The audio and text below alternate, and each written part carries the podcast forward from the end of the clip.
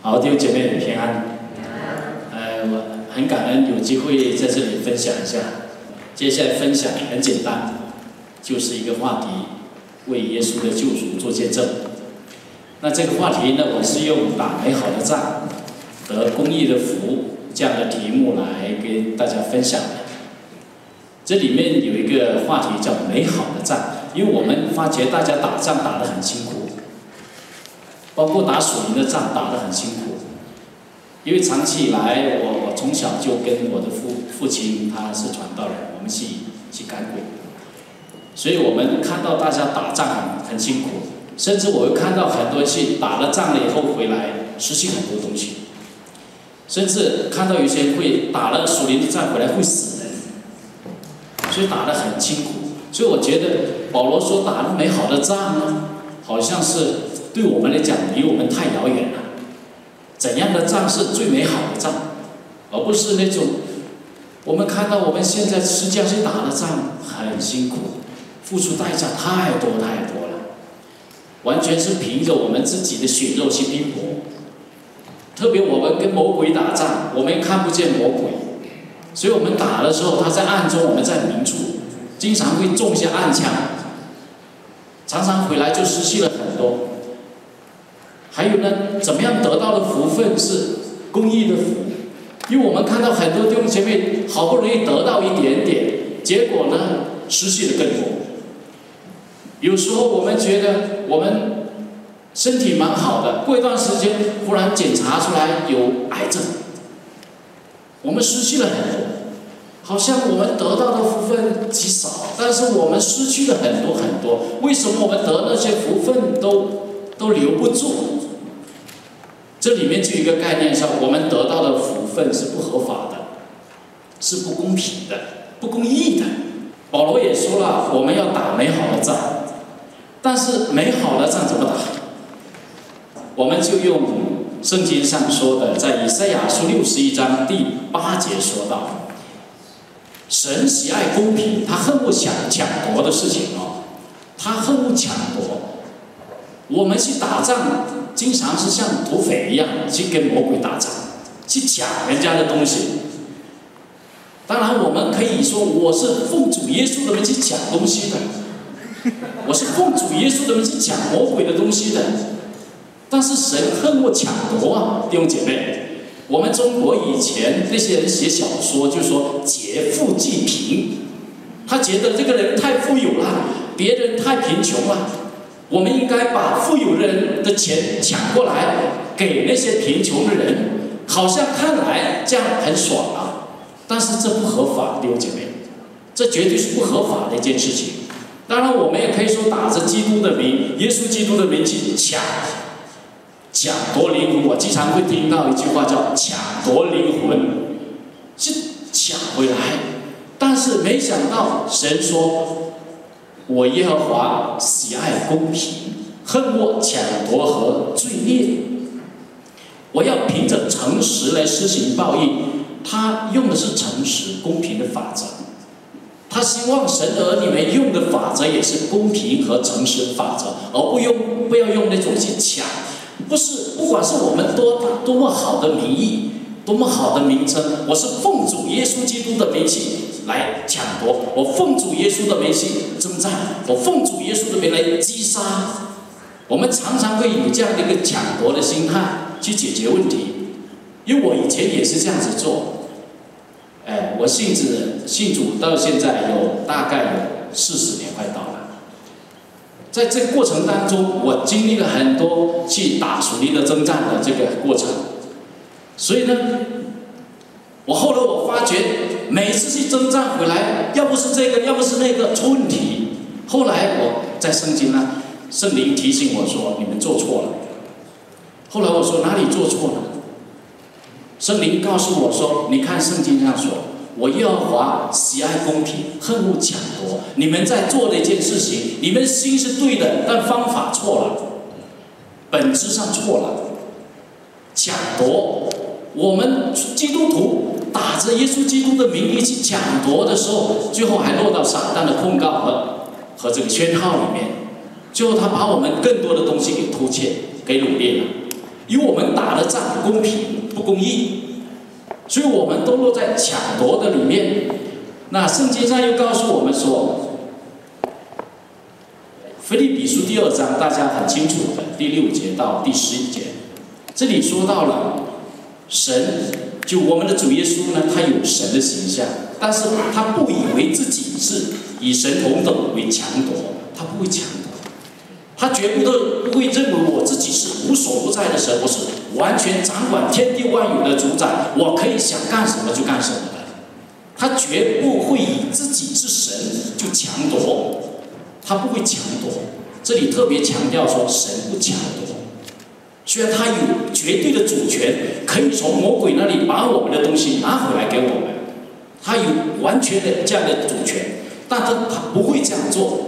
他也不希望神的儿女这样做，不希望神的儿女也冒着打着耶稣基督的名义去抢夺。神已经给我天上地下所有的权柄了，我奉主耶稣的名，奉差遣而去，把魔鬼的东西抢过来了。这叫抢夺，也叫豪夺、强夺，这样是不合法的。但是耶稣做的方法是什么呢？他付代价，他舍己，他降杯，他舍己。被钉在石架上，以自己的生命当做赎价去赎回，是付代价去买回来，是付了钱的。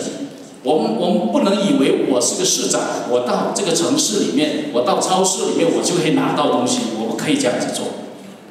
虽然人家会尊重你，会给你一瓶水喝，但是你这样做也是不合法的。那我们要做的事情，我要付钱，要付代价。主耶稣他是神。但是他不以自己是神为强夺，他反倒要付代价，要替我们死，替我们付出生命的代价，所以他才得到了最大的，得到了最多，因为他付了代价而夺回来，而不是，而不是他用自己的主权说我是掌管万有的真神，所以我可以拿什么，我说什么就什么，他这样做是落到了撒旦的控告里面。那我们看用约伯记来跟大家分享，约伯记第一章大家很清楚，六到第十一节这里说到了神跟撒旦之间那个对话。其实当时的撒旦正在来告约伯，不但告约伯，也把神也告了。为什么把神也告了呢？圣经上说，哎哎，神说啊，你有没有查看我的仆人约伯啊？地上再也没有人像他那样完全的正直、敬畏神、远离恶事了。结果撒旦的控告是什么呢？他说：“约伯敬畏神，岂是无辜的呢？就是因为你啊，你圈上篱笆维护他和他，还有他手里所做的一切，你都给他增加很多的这些财富给他，增加了很多，让他所做的都蒙福，加增了很多的福分。”如果这些东西不在了，看他会不会敬畏你，会不会，哎，还在正直里面，他就这样控告约伯所得到的这些，他有牛有多少，羊有多少，孩子有多少，他的产业有多少，这么多的东东西他是怎么得来的？到底合不合法？约伯现在所拥有的东西是不是约伯的？就像以色列人在埃及为奴的时候。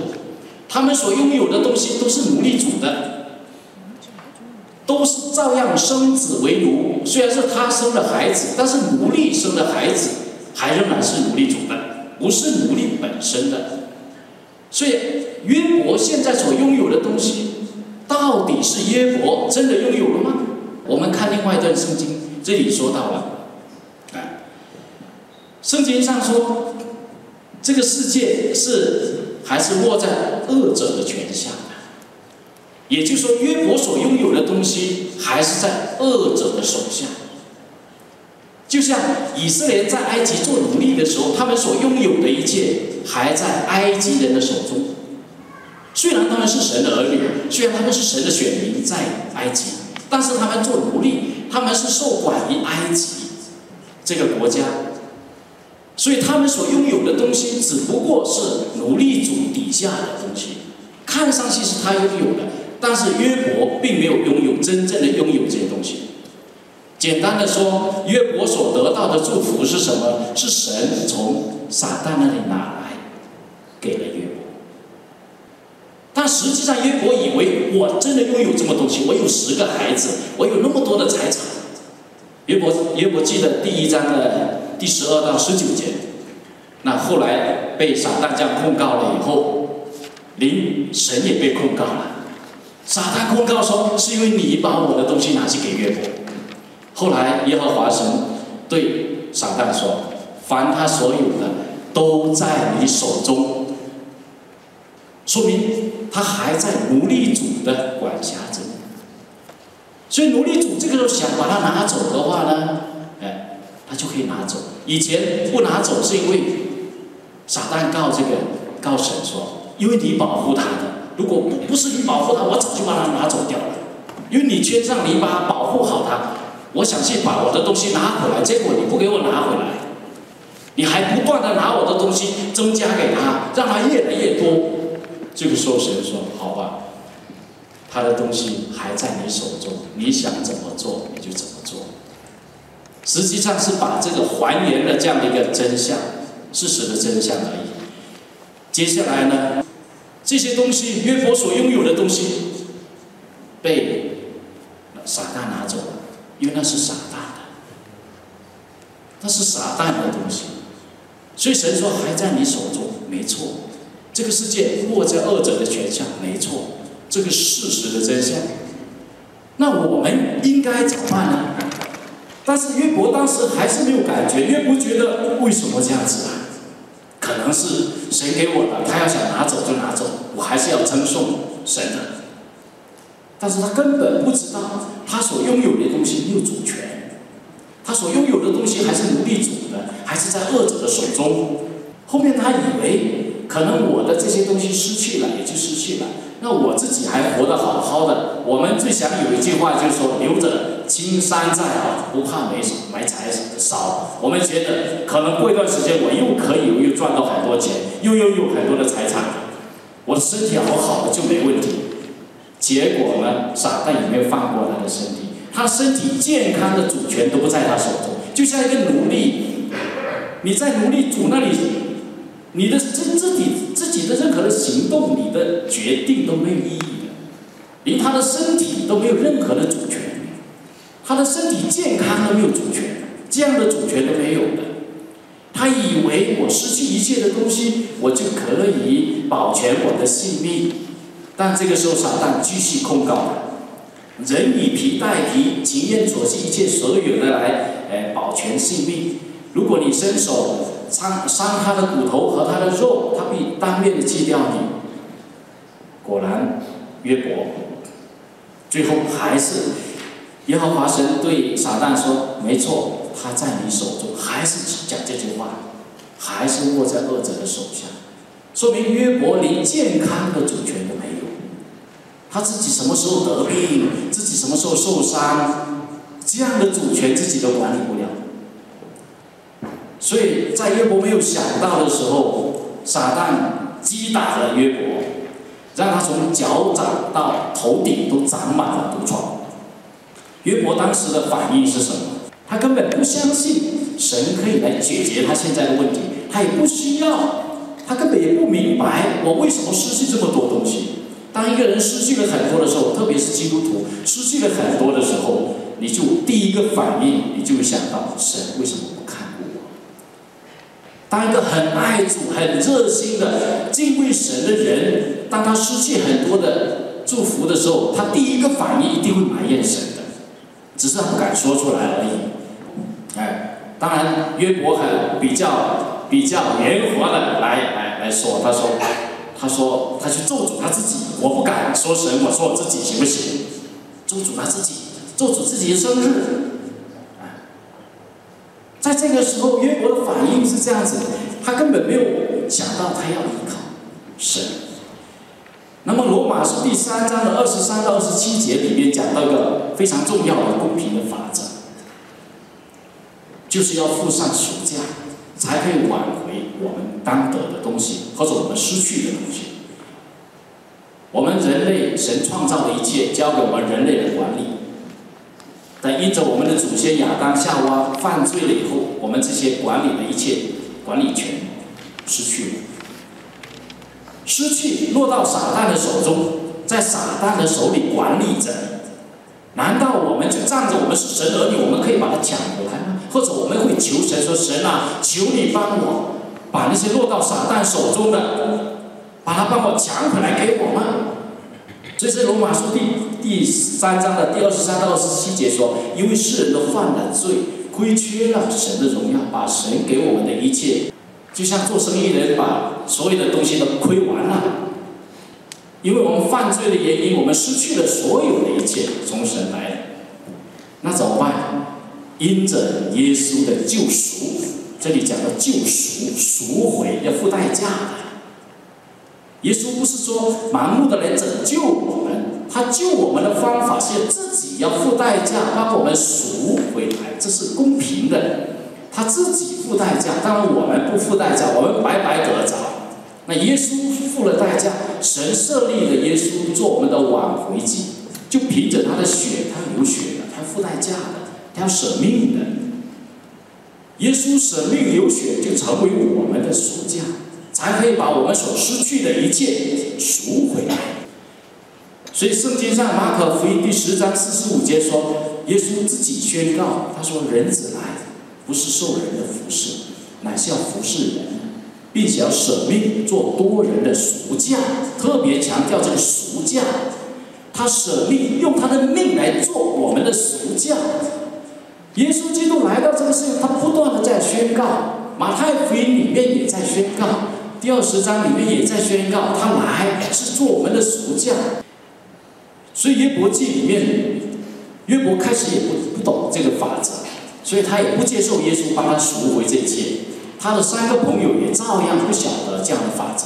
后面有个年轻人叫以利户，神派他来跟约伯说，告诉约伯关于公平的赎回这样的法则，告诉他救赎者活着。告诉他，救赎者为他付了代价，可以赎回这一切。在约伯记三十三章的第十三到二十二节说：“你为何与他争论？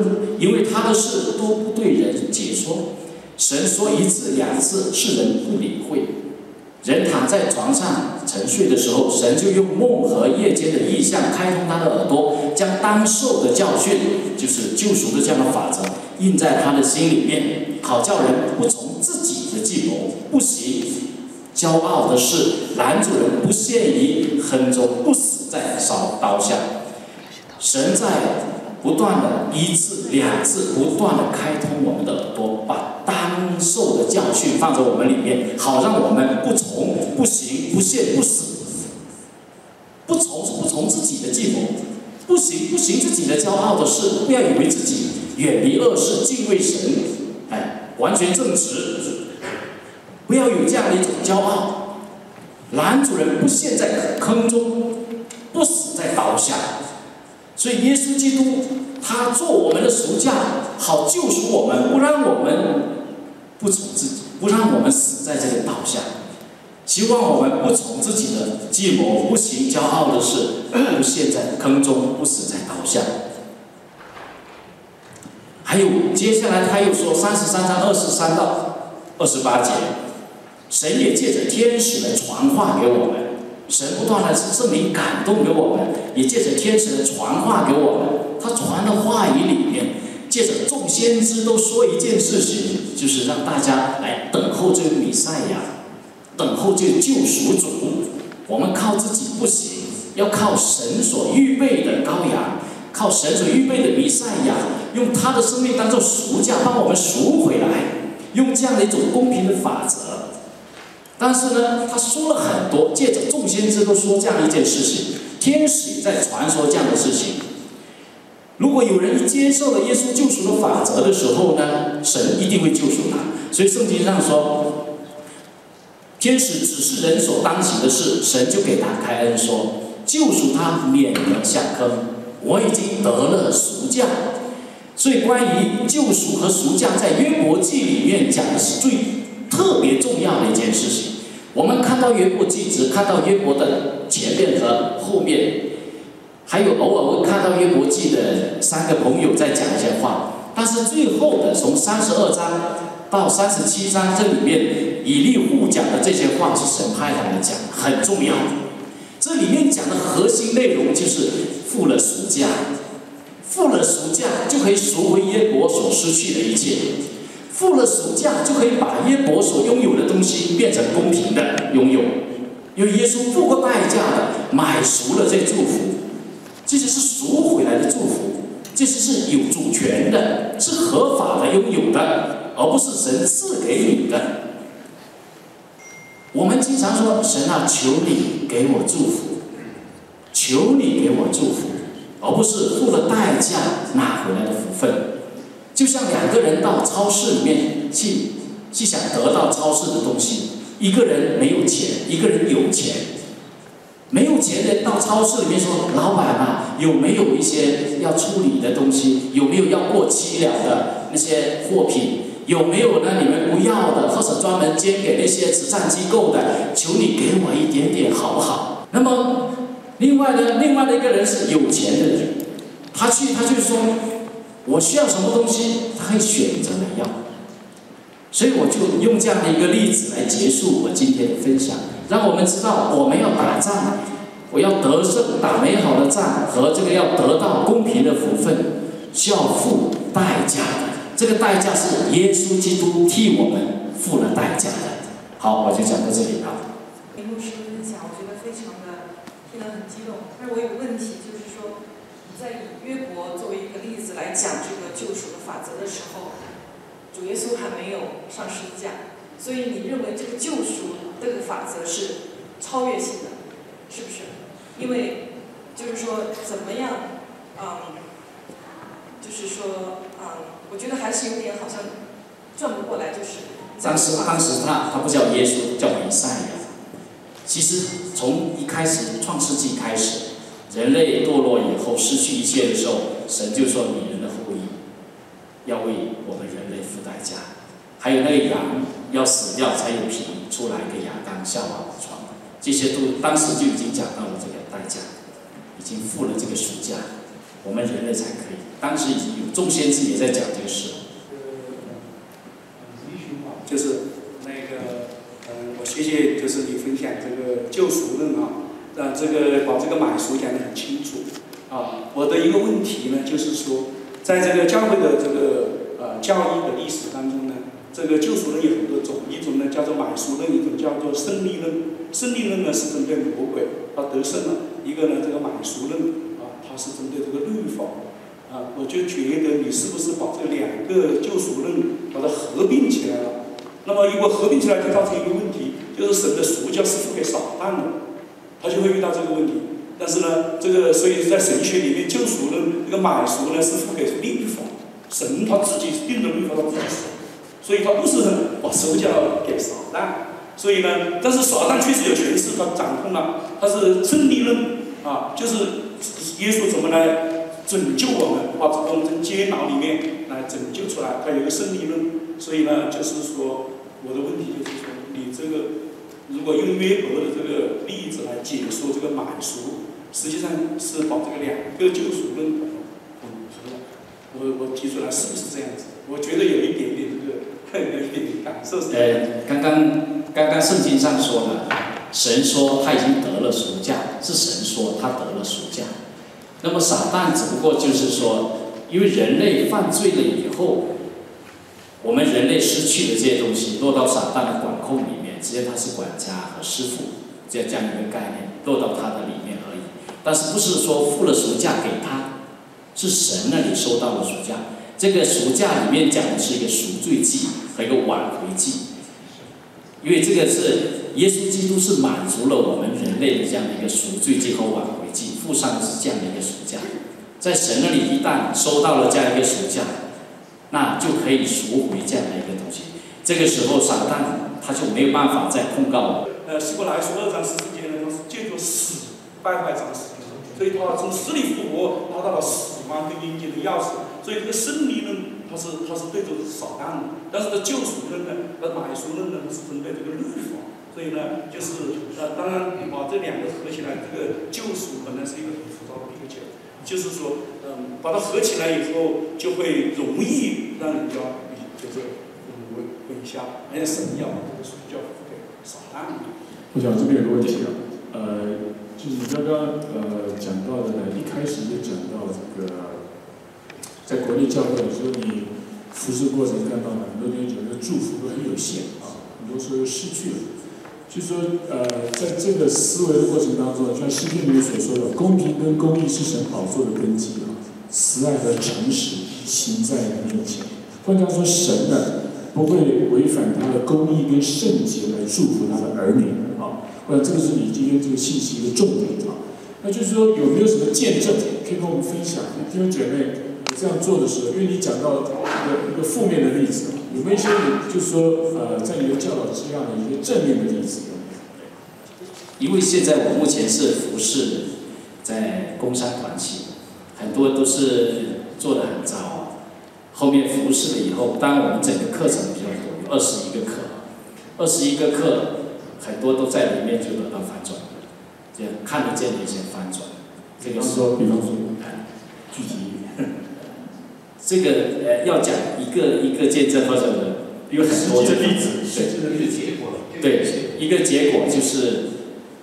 呃，用一个一一个人来讲嘛，哦，有有一个有个弟兄，他自己是已经药材公司已经破产了，他自己后面呃，他听到我这样的一个告诉他这个法则，他才知道原来他所拥有的那些都不是他自己真正拥有的主权，还在撒旦的手中被撒旦夺走。后来他就宣告，耶稣为他付了赎价，为他赎回这些财富。要赎回这些东西，哎，后来他就这样宣告了以后，不到一年的时间，他这里全都整个都翻转过来。记住，对对。呃，我有个问题啊，刘老师，就是呃，我们不谈这个世上的东西哦，属于魔鬼的，但是灵里面的产业，啊，进到神的应许里面，呃，我觉得耶稣很清楚的说啊，他说到说你要这个对视讲到这世界约翰的死的时候。他说：“你要这个企业里进到神的锅里面，好像这个一个树里面强悍的到神的锅里面。”他也说到说那个呃这个财富的比喻哈，你们要去努力去投资。然后这是我们属灵上面，我觉得呃我们不我们我们也是我们觉得说抢救灵魂跟争取这种追求是要去努力的，不是说说你要做就做，你不救我家人就算。我觉得我们要去努力去争取。这个跟你说的，就是说，这个呃，我这另外一方面讲到另外一个意思，说我们的身份成了救赎，那个是我们什么都不用不用做，已经得到。但是有一方面是我们要去努力的，这个跟你讲的会有抵触。对我们只不过是尽我们的本分在做我们该做的事，但是关键是当你在做事的时候，我们在做事，可能我们是做一个奴隶的身份，替奴隶主在做。所以，即使我们得到的东西也不是我们的，或者甚至我们得不得到东西也不是我们做决定，因为没有主权。不一样的是什么呢？当我们宣告我们做我们该做的事，在我们手上所做的一件事上，我们宣告耶稣还替我们付了代价，赎回这些应该有的结果给我，是给我们的，赎出来给我们，让我们所做的东西就有美好的回报。这个回报也是一个公平的回报，因为是付过赎价，不仅是自己做了，是耶稣基督也替我们付了代价，所以所得的是公平的，这样子。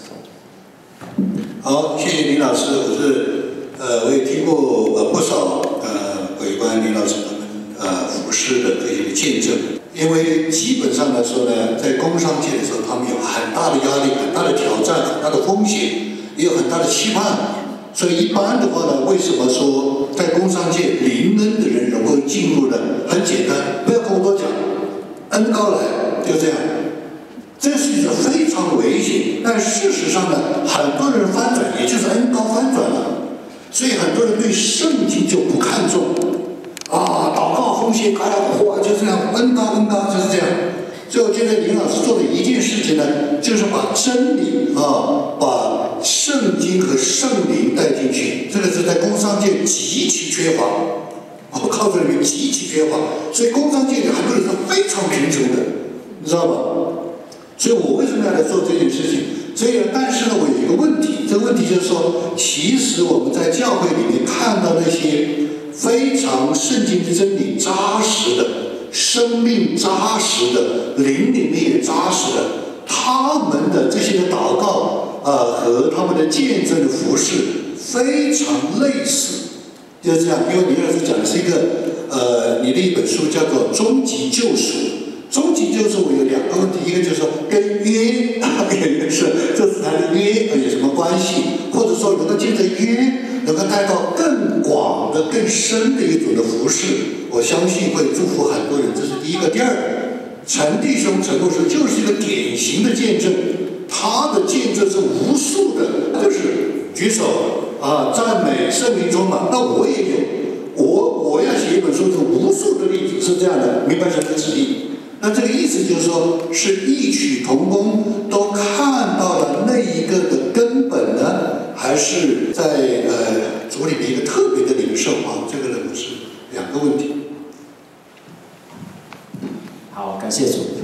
刚刚我说，我们讲到圣经上，刚刚牧师也说了，这个是公平公义，是他。宝座的根基，它是一种法则性的东西，所以主耶稣他付上这样宝贵的生命作为代价，其实这是一个非常重要的一个留学之约。呀，我想跟大家介绍一本书，我跟今天讲到的是非常有关系的。这本书叫做《Defeating Your Adversary in the Court of Heaven》啊，呃，在这个 Amazon 上面，我不知道中文有没有翻译。呃，这本书呢，基本上它是讲到呢，在天上有个法庭。在天上一个法庭，当我们就像约翰福音第十章讲到的，盗贼来是要偷窃、杀害、很多的时候，当我们根据这个法律在做的时候呢，撒旦还会做一些不法的事情，不法的事情啊。呃，当这些事情发生在我们的职场、我们的财富、我们的儿女、我们的家庭、我们的婚姻呃，我们任何一方面的时候呢，我们可以有一个权利，就到这个天上的这个法庭 （Court of Heaven），OK，present 这个 case。